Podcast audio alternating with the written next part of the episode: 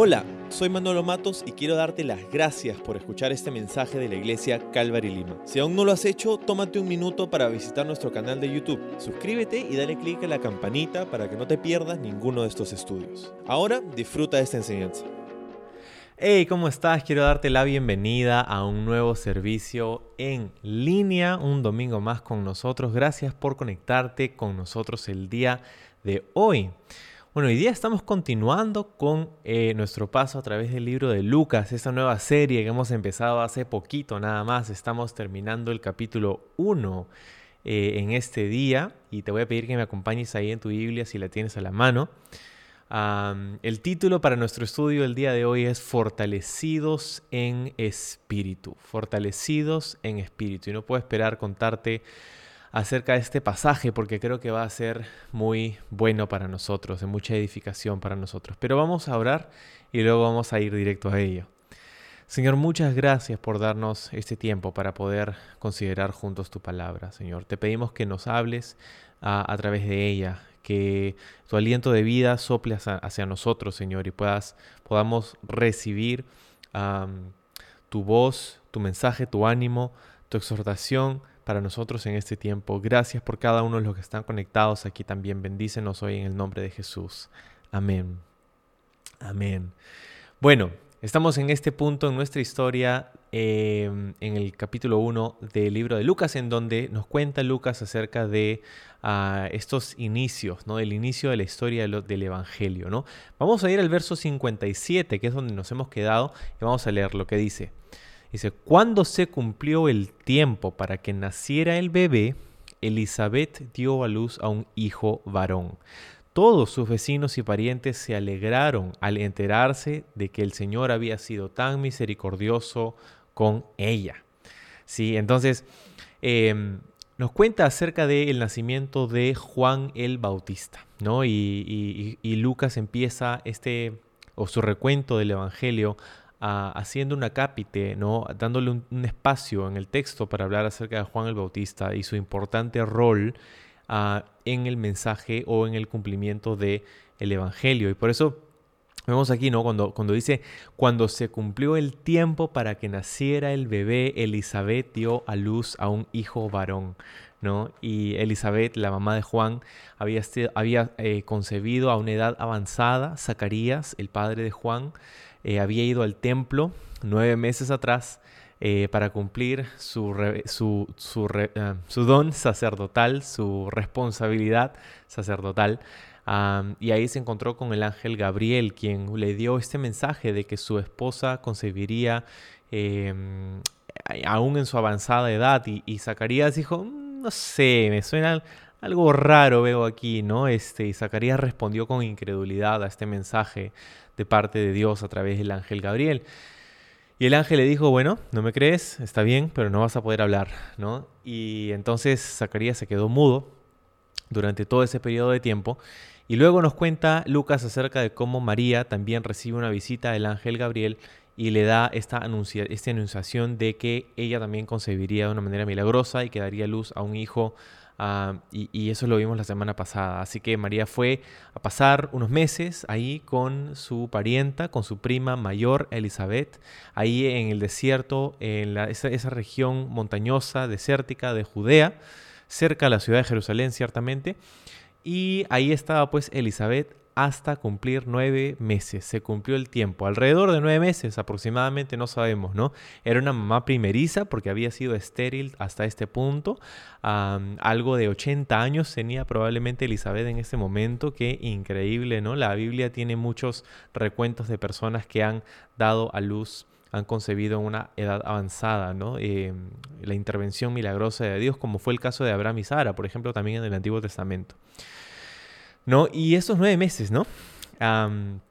tú sabes que así como hay etapas físicas, ¿no? Eh, biológicas del proceso del embarazo, ¿no? También hay etapas psicológicas del embarazo que toda mamá ha experimentado. Yo me acuerdo de mi esposa en ambas, en ambas ocasiones con nuestros hijos, ¿no? Eh, primero, cuando recién te enteras que vas a tener hijo, un hijo o una hija, eh, hay, hay, la, primera respuesta a veces es con, con, algo de temor, ¿no? Este, wow, o sea, es una noticia que incluso padres que han estado buscando tener hijos, ¿no? Esa primera respuesta es como hay algo de temor porque no es un temor de, de algo, uy, no puede ser, sino es un temor de responder a, a, la incertidumbre, ¿no? De lo que va a ser tener un hijo. Yo me acuerdo en esa etapa, cuando estábamos buscando tener hijos, hace, bueno, poco más de cinco años, ¿no? con mi esposa. Eh, y, aunque deseábamos con todo nuestro corazón, había cierto temor, ¿no? Y esa es la primera etapa, ¿no? Algo de temor. Luego hay una emoción muy alta, ¿no? Una emoción muy fuerte. ¿No? De saber que tu esposa está embarazada o que tú estás embarazada, ¿no? Este, una emoción, ah, es, una cuestión increíble de, emoción, de alegría, de felicidad. Luego hay una ilusión también al pensar en lo que se viene meses después. Luego hay una etapa de preparación y esto es muy fuerte en las mujeres eh, específicamente, ¿no? Este, lo que le llaman la etapa de hacer el nido, ¿no? y creo que muchas, si no todas las mamás eh, cuando están embarazadas pasan por esa etapa, ¿no? ¿no? Sé exactamente, pero entre los 3 y 6, 7 meses, ¿no? Este, están pensando ya en el cuarto, cómo lo van a pintar, cómo lo van a decorar, ¿no? Que le van, la lista de cosas que le van a dar al marido para que hagan, ¿no? Entonces ahí la, preparación del nidito donde va a estar el bebé, ¿no? Eh, eso es una etapa también en el embarazo. Y, ya para el final, ya los últimos dos meses, ¿no? El, octavo y el noveno mes ya son la etapa del cansancio, del ya no puedo más, del ya sáquenme este, esta criatura, por favor, ¿no? esa, es la etapa, ¿no? Y, muchas veces pasa con mamás primerizas que...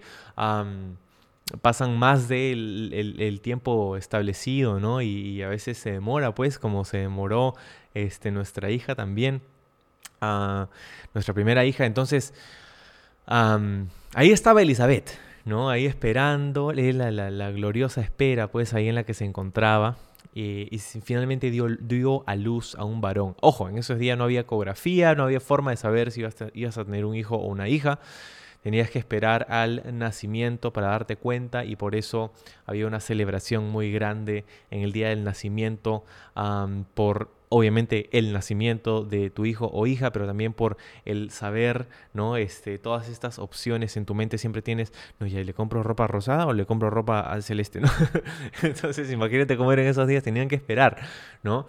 Y este y ahí estaban todos alegres de que Dios había sido, dice, tan misericordioso con ella. Y eso es específicamente el cumplimiento de una palabra que le dio a Elizabeth, o bueno, a, Zacarías, el ángel Gabriel en, en, versículos anteriores. En el versículo 14 dice que tendrás mucho gozo y alegría y muchos se alegrarán de su nacimiento. Es una palabra profética que le había dado a Gabriel y eso se cumplió aquí también. Vamos a seguir leyendo. Dice, cuando el bebé cumplió ocho días, todos se reunieron para la ceremonia de la circuncisión.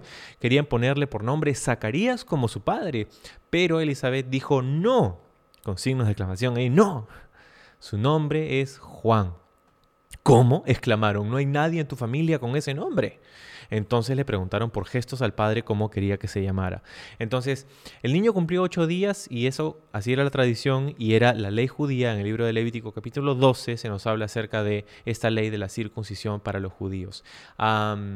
y esto sucedía, era específicamente Dios había dicho que al octavo día se debería hacer eso. Ahora, hay estudios que han mostrado eh, hace varios años que eh, hay algo especial que sucede en el octavo día de desarrollo de un bebé. ¿No? Y, es, eh, es la producción de, un, de la vitamina K. Y la vitamina K ah, ayuda en términos de la coagulación de la sangre, entonces es favorable si es que va a haber algo así, no algo que potencial podría ser un desangrado, eh, que hay un pico de, producción en el octavo día de, de nacimiento de un bebé.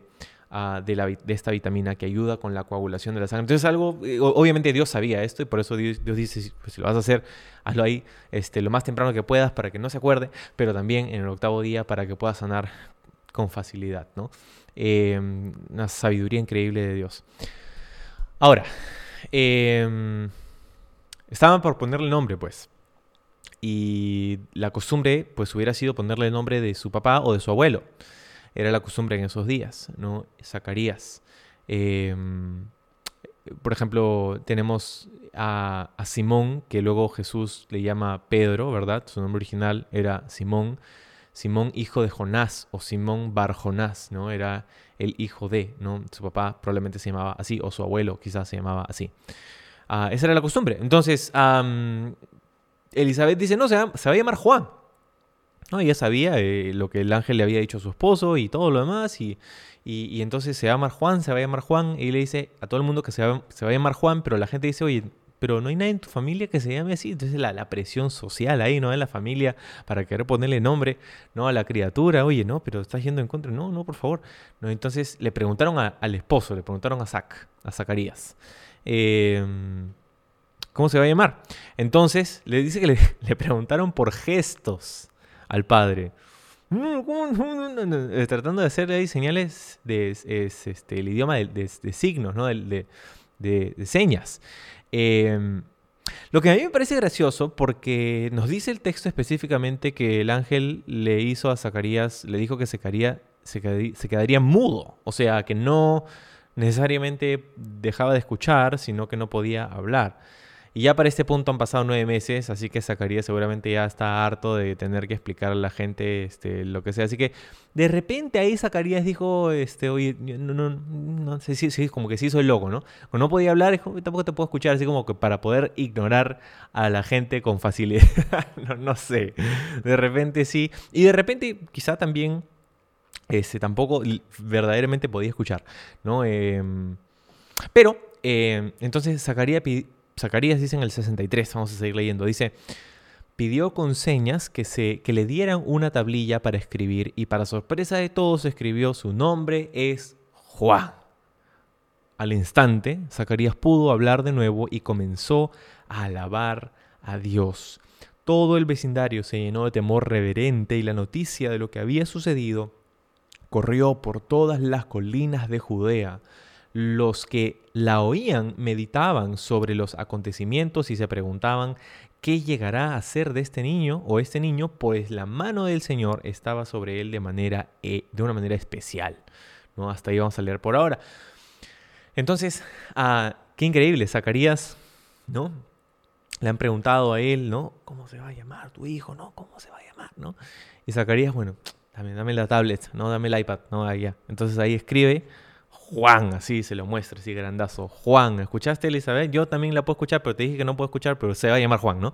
Entonces, Juan, ahí está.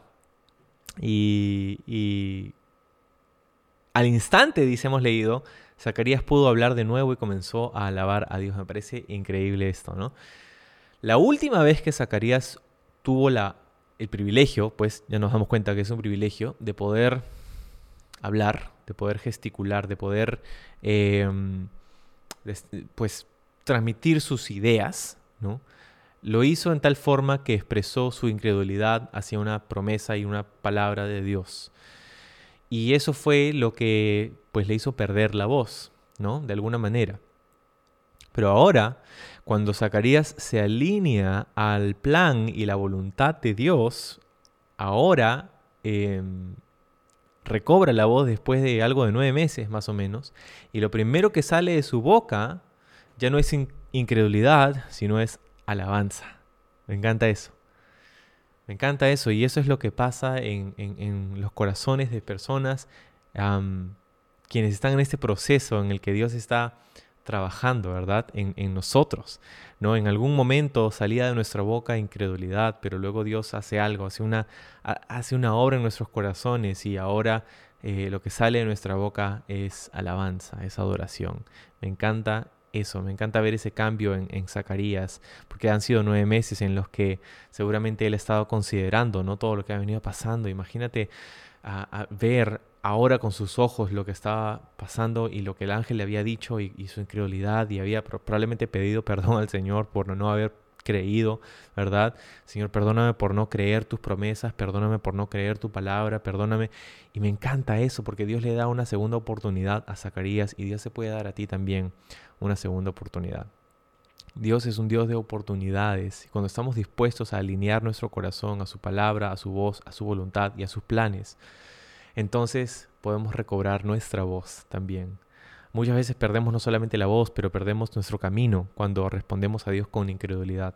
Pero cuando respondemos a Dios con fe, con adoración, con alabanza, entonces podemos recobrar eh, no solamente nuestra voz, sino también ese sentido de visión, de dirección, ah, donde nuestra vida tiene sentido, tiene propósito. Y eso es lo que Zacarías había podido experimentar. Me encanta eso. Ah, su nombre es Juan. Y como resultado de esto, dice, todo el vecindario se llenó de temor reverente porque la noticia había corrido por todas partes, dice. las noticias corren rápido, especialmente en un pueblo pequeño. y la gente estaba ahí maravillándose de esto. Dice, ojo, dice, no, no dice que todo el vecindario se, llenó de, de, burla, de chisme, ¿no? De farandulero. No, no, no. Se llenó de temor reverente. Me encanta eso. Me encanta, o sea, no puedo decirte cuánto me encanta. Porque fue la fidelidad y el testimonio de una pareja, de una familia, papá, mamá y un hijo. De responder a Dios, de someterse a Dios, de obedecer a Dios, de caminar con Él, de alabar públicamente, que hizo que todo un vecindario conociera que Dios estaba haciendo algo en la comunidad. Y que se te dijera, ya no tengo púlpito, pero la mesa por lo, por lo menos ahí voy a golpear, que si te dijera que Dios quiere hacer lo mismo en este día, a través de ti. ¿no? Que, que, es a través de tu testimonio, de tu vida, de cómo te conduces, de cómo hablas, como Zacarías, quizá de tu adoración, de lo que pones en redes sociales, de los posts que publicas. ¿Qué tal si te dijera que Dios quiere usarte a ti quiere usar eso para dejarle saber a los demás que hay algo que Dios está haciendo en nuestra comunidad, en nuestra ciudad, en nuestro vecindario, en nuestro barrio? bueno, la gente se preguntaba, pues, ¿no? ¿Qué, qué, qué sería de este niño? ¿Qué va a llegar a ser? Porque el Señor, la mano, dice el Señor, estaba sobre él de una, de una manera especial, ¿no? ¿Y qué significaba eso? ¿no? Había algo especial acerca de este niño y, la gente lo podía ver, lo podía observar, no solamente desde cómo había sido concebido en la edad avanzada de sus padres que previamente habían sido estériles, sino que había algo especial en, en la, forma en cómo estaba siendo criado Juan. Vamos a seguir leyendo. Entonces su padre Zacarías se llenó del Espíritu Santo y dio la siguiente profecía. Me encanta porque esta, esta oración es registrada solamente por Lucas, que vamos a leer ahorita, y esta eh, es una que se conoce como la, el Benedictus, así como la oración de María se conoce como el Magnificat, porque es la traducción latina de esta palabra con la que empieza María su oración.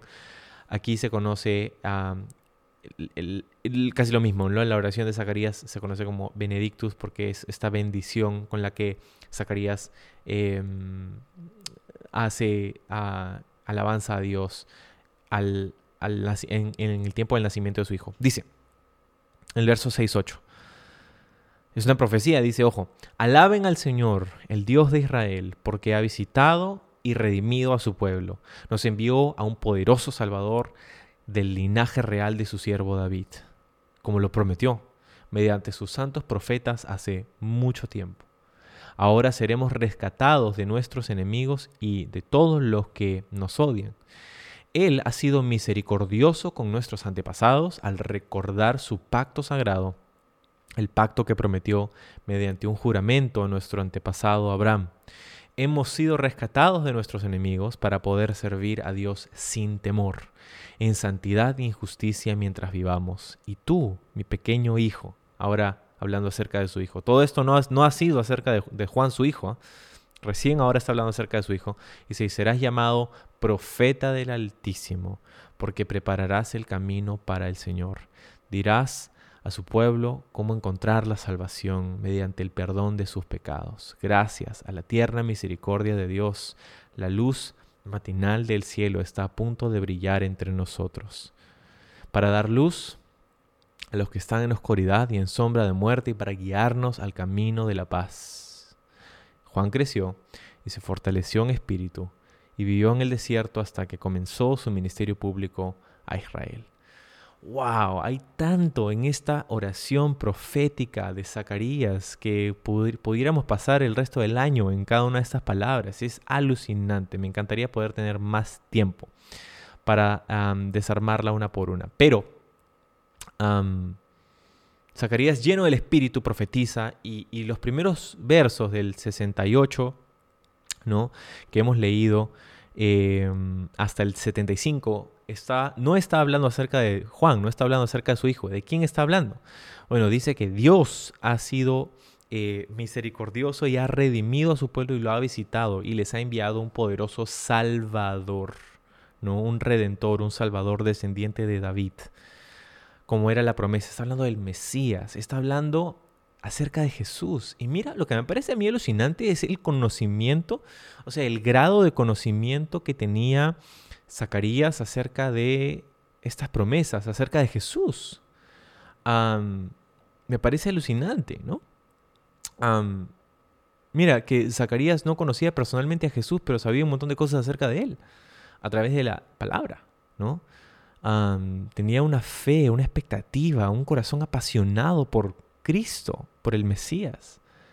Y no lo conocía personalmente aún. ¿Qué hay de nosotros?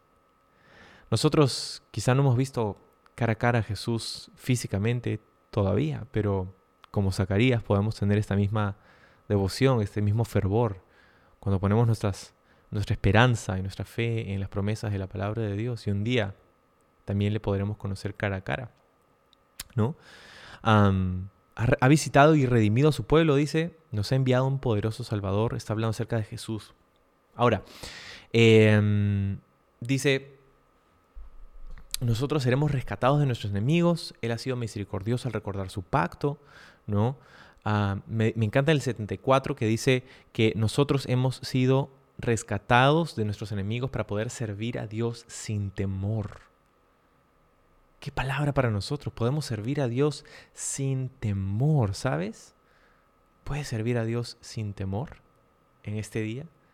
Estas cosas que, voy a resaltar aquí son cosas que hace Jesús posible. Uno, el haber sido rescatados de nuestros enemigos. No un gobierno opresor, aunque de repente también, pero del pecado, de la tiranía del pecado. Eh, dice, para, para poder servir a Dios sin temor. Me encanta eso. En santidad y en justicia mientras vivamos. Santidad, justicia y vida sin temor. El rescate. Todo eso es lo que nos da Jesús, ¿verdad? Servirle en santidad, servirle en justicia, tener vida. Me encanta eso. todo eso es lo que hace Jesús posible, pues. Y tú, ahora en el 76, sí se dirige a su hijo Juan. Mi pequeño hijo, dice, me encanta esa ternura, ¿no? Serás llamado profeta del Altísimo. Y mira lo que le dice, ¿no? Prepararás camino para el Señor, le dirás al pueblo cómo encontrar salvación mediante el perdón de sus pecados. Me encanta eso porque, o sea, Zacarías tiene una fe para con lo que va a suceder con su hijo. Está profetizando sobre él, está declarando estas cosas sobre él. Y eso es algo que nosotros tenemos que hacer por nuestros hijos. Yo te animo eh, a que puedas mirar a tus hijos a través de la fe, que puedas mirar a tus hijos por lo que Dios va a querer hacer con ellos también y, decírselo, decírselo, declarárselo, animarlos, equiparlos para poder cumplir con, sus, ah, con su llamado, con su ah, meta divina, ¿no? Como padres necesitamos hacer eso, porque yo estaba pensando acerca de Zacarías y mira al final que dice Juan creció y se fortaleció en espíritu y vivió en el desierto hasta que comenzó su ministerio público. Estamos hablando de la persona de quien Jesús dice, de los que han nacido de mujer, o sea, todos los seres humanos, él, Juan, es el más grande de todos, el más grande de todos. Y aquí creció en un hogar, ¿no? ¿Cómo llegó Juan a convertirse en esa persona el más grande de todos?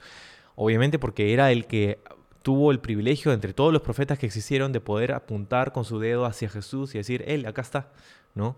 Eh, pero, pero pensando en, en, en lo real de, de la personalidad de, de, Juan, de su carácter, de su fe, de su devoción a Dios, todo esto fue inculcado por sus padres en él. Y, y por su propio deseo de seguir y conocer a Dios. Y me, me encanta eso, porque como padres nosotros tenemos esa misma responsabilidad hoy día vivimos en una cultura donde es como que todo está bien y tu hijo puede hacer lo, que quiera, ¿no? que encuentre su camino. o sea, claro, hay ciertas individualidades en nuestros hijos que son puestas por Dios para justamente poder cumplir con sueños y planes y metas que Dios tiene para sus vidas, pero nuestra tarea es poder hablar una palabra profética sobre su vida, pero no solo eso, porque yo no creo que eso hubiera sido suficiente para Juan.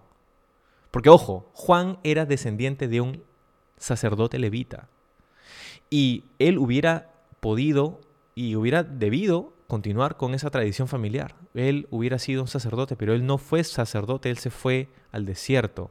Y yo tengo una teoría de por qué. Aquí no nos dice por qué, pero yo tengo una teoría.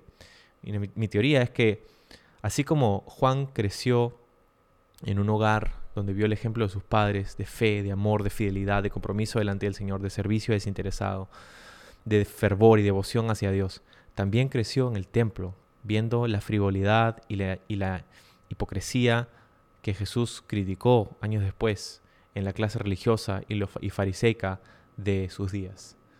Juan creció viendo todo eso también. Y por alguna razón, en vez de ir al templo, al lugar de donde estaban los religiosos, Juan se fue al desierto. Y fue en el desierto que pudo conocer personalmente a Dios. Me parece eso alucinante porque eso es lo que pasa muchas veces con los jóvenes, donde ven a la cultura religiosa y dicen, hay, hipocresía y, todo esto, y, deciden irse pues al desierto, entre comillas. Y esto puede ser interpretado de diferentes maneras, ¿no? Pero es ahí donde conoció al, al, Señor.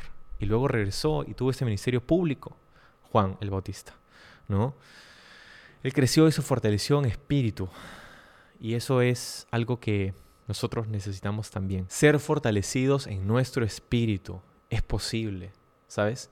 Juan se fortaleció en el espíritu y, mucho de lo que aprendió lo aprendió en el desierto, en esa vida árida, ¿verdad? En el desierto de Judea. Nosotros quizá podemos estar experimentando nuestro propio desierto aquí en Lima, ¿no? O en donde sea que te encuentres en este momento. No estoy hablando de una región geográfica, estoy hablando de, una, de, un, lugar quizá eh, emocional, espiritual en, el que te puedas encontrar, ¿no? Eh, de, un desierto quizá. Y, tu desierto, ¿no? Puede ser un, desánimo, puede ser una insatisfacción, una decepción de lo que has visto quizá en, la cultura o en, la religión o en, lo que, en lo que has visto en la sociedad. Estás ahí deprimido, desanimado, ¿no? Es más, de la misma, muchos que se dicen ser parte de la iglesia, ¿no? Esta respuesta ante los eventos actuales, ¿no? Es, puede haber generado cierto, cierta decepción en tu corazón y, la cosa es que a veces nos podemos refugiar en esa decepción, pero eso no es lo que hizo Juan. Juan se fue al desierto. Yo no creo que se fue al desierto para huir necesariamente. Pero ahí es donde vivió y creció y se fortaleció en espíritu se fortaleció en espíritu. Y lo mismo hizo, lo mismo sucedió con muchas personas que han sido usadas por Dios grandemente. Piensa en Moisés, por ejemplo, que pasó 40 años en el desierto antes de poder, a poder eh, cumplir su propósito, su plan como libertador de Israel. mismo Jesús, ¿no? pasando 40 días en el desierto, siendo tentado. El mismo Pablo, ¿no? pasó algo de 12, 13 años en el desierto de Arabia antes de ser el apóstol Pablo, el misionero plantador de iglesias. Y lo que quiero decirte es esto. Hay una fuerza para ti en el poder de su espíritu. Hay una fuerza que es nuestra gracias a nuestra intimidad y comunión con Dios, que no tiene nada que ver con nuestro servicio religioso. Ah, qué importante es esto. Porque a veces pensamos que nuestra fortaleza espiritual se puede, se origina, ¿no? Se puede originar de, de nuestra o se puede desprender de nuestro servicio religioso a Dios y las cosas que hacemos. Pero si algo que hemos entendido es que el servicio religioso a Dios, esas cosas prácticas que podemos hacer son buenas, son muy buenas. Y las extrañamos un montón, aquellos que solíamos servir, ¿no? En la iglesia y haciendo un montón de cosas. Pero ah, hay muchas personas aquí mismo conectadas que no hemos podido hacer mucho en, en esos mismos términos por las circunstancias que vivimos. Y puede que puede que esté hablando con algunas personas cuya fuerza espiritual se ha visto disminuida porque quizás su servicio a Dios se ha visto disminuido. Y lo que quiero decirte es que la fuerza del Espíritu no se ah, desprende de nuestro servicio a Dios, sino todo lo contrario. Verás, Juan no fue al servicio, a servir, a servir, a servir, sino que se fue al desierto. Y ahí es donde tuvo intimidad y comunión con Dios. Y ahí es donde se fortaleció en su espíritu. Y, la lección es esta. mucho como la de Marta y María. Jesús dijo que María había escogido la mejor parte, que nadie le quitaría, nadie le quitaría. Esa intimidad personal con Jesús que nosotros necesitamos y, y la falta de ella es la razón de la flaqueza espiritual en la que muchos se pueden encontrar. No necesariamente el que las iglesias físicas, los templos puedan estar cerrados, sino una falta de intimidad y comunión con el Dios, creador del cielo y de la tierra. Una, falta de intimidad con, con Jesús a través de su palabra, en tiempos de oración. Quiero animarte en eso a que puedas encontrar la fortaleza que Dios tiene para ti, para tu espíritu, en esa comunión que Él quiere tener contigo. No en que estés activo, activo, activo, activo, haciendo cosas, haciendo cosas, que es bueno, está súper. Pero que encuentres tu fortaleza, no de tu actividad, sino de tu intimidad con el Señor. Vamos a orar. Señor, gracias por darnos este tiempo para considerar juntos lo que nos dices a través de de este Evangelio de Lucas, Señor. Y el ejemplo de Juan y sus padres y, su crianza. Hay tanto para nosotros aquí. Pero queremos tomar estos ejemplos, Señor, y, tomar estas lecciones de nuestra, para nuestra vida. Aquellos que son padres, te pido, Señor, que pongas en ellos y nosotros unos ojos de fe para ver a nuestros hijos a través de esos lentes y profetizar sobre ellos y no solamente eso, sino que darles el ejemplo de lo que es una vida de fe, modelar para ellos, no solamente hablar, pero hacer, Señor, vivir delante de ellos de una manera que te agrada. Y para aquellos jóvenes que están viendo una decepción en, la cultura religiosa, en la sociedad, y están buscando huir de ello, te pido que no se refugien en la decepción, en el desánimo, sino que se refugien en tu presencia y que de ahí pueda partir una fortaleza espiritual increíble en esta nueva generación. Esta nueva generación que la gente, la sociedad actual está mirando ah, como, como con cierta eh, incertidumbre y, dándolo por sentado, Señor. Pero yo, yo miro a esta generación y sé que tú estás haciendo algo poderoso con esta generación que se levanta, Señor. Y te pido profetizamos juntos, Señor, sobre esta nueva generación, para que saques misioneros, pastores, maestros, evangelistas, personas ah, que te aman, que tienen una fortaleza espiritual, así como Juan, para preparar el camino para ti. Úsanos a nosotros, te pedimos, en todo esto. Y gracias por hablarnos hoy en el nombre de Jesús. Amén. Amén. Y sabes qué quiero decirte, si tú no has puesto aún tu confianza en Jesús, si no has tomado esta decisión personal de decirle, Jesús, yo creo en ti como mi Señor y Salvador, quiero entregarte mi vida, reconozco que estoy lejos de ti, quizá por un montón de excusas ¿no? que hemos podido poner de repente, lo que hemos visto en la sociedad, en la religión y estas cosas nos sentimos decepcionados, pero deja que eso te impulse a clamar a Dios en este tiempo. Y si no has tomado una decisión, de dejar a Jesús entrar a tu vida, de arrepentirte de tus pecados, de tomar esa responsabilidad y traerla delante de Dios y decirle, Señor, te necesito en mi vida. Quiero entregarme a ti, quiero, quiero que mi vida, así como Zacarías, pueda estar ah, alineada a tus planes y tus propósitos. Me encantaría que puedas hacer una oración conmigo y me gustaría guiarte en una oración para justamente decirle eso a Dios en este momento. Así que si es así, si quieres entregarle tu vida a Jesús en este tiempo, Cierra tus ojos ahí donde estás y ora estas palabras conmigo hacia Dios. Dile, Señor Jesús, hoy me entrego a ti.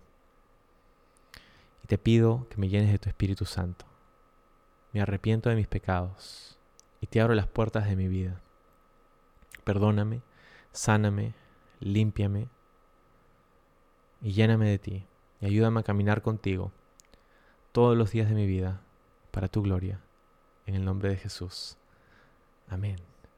Amén. Y si has hecho esa oración, nos encantaría que nos dejes saber ahorita en los comentarios, aquí abajo o al costado, no sé dónde están, pero déjanos saber.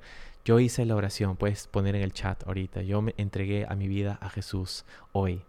Y hay un grupo de personas que están y estarían felices de poder conectar contigo, felicitarte, animarte en esta decisión que has tomado. Así que déjanos saber en los comentarios ahorita eh, sobre tu decisión y vamos a continuar este tiempo adorando juntos a Dios.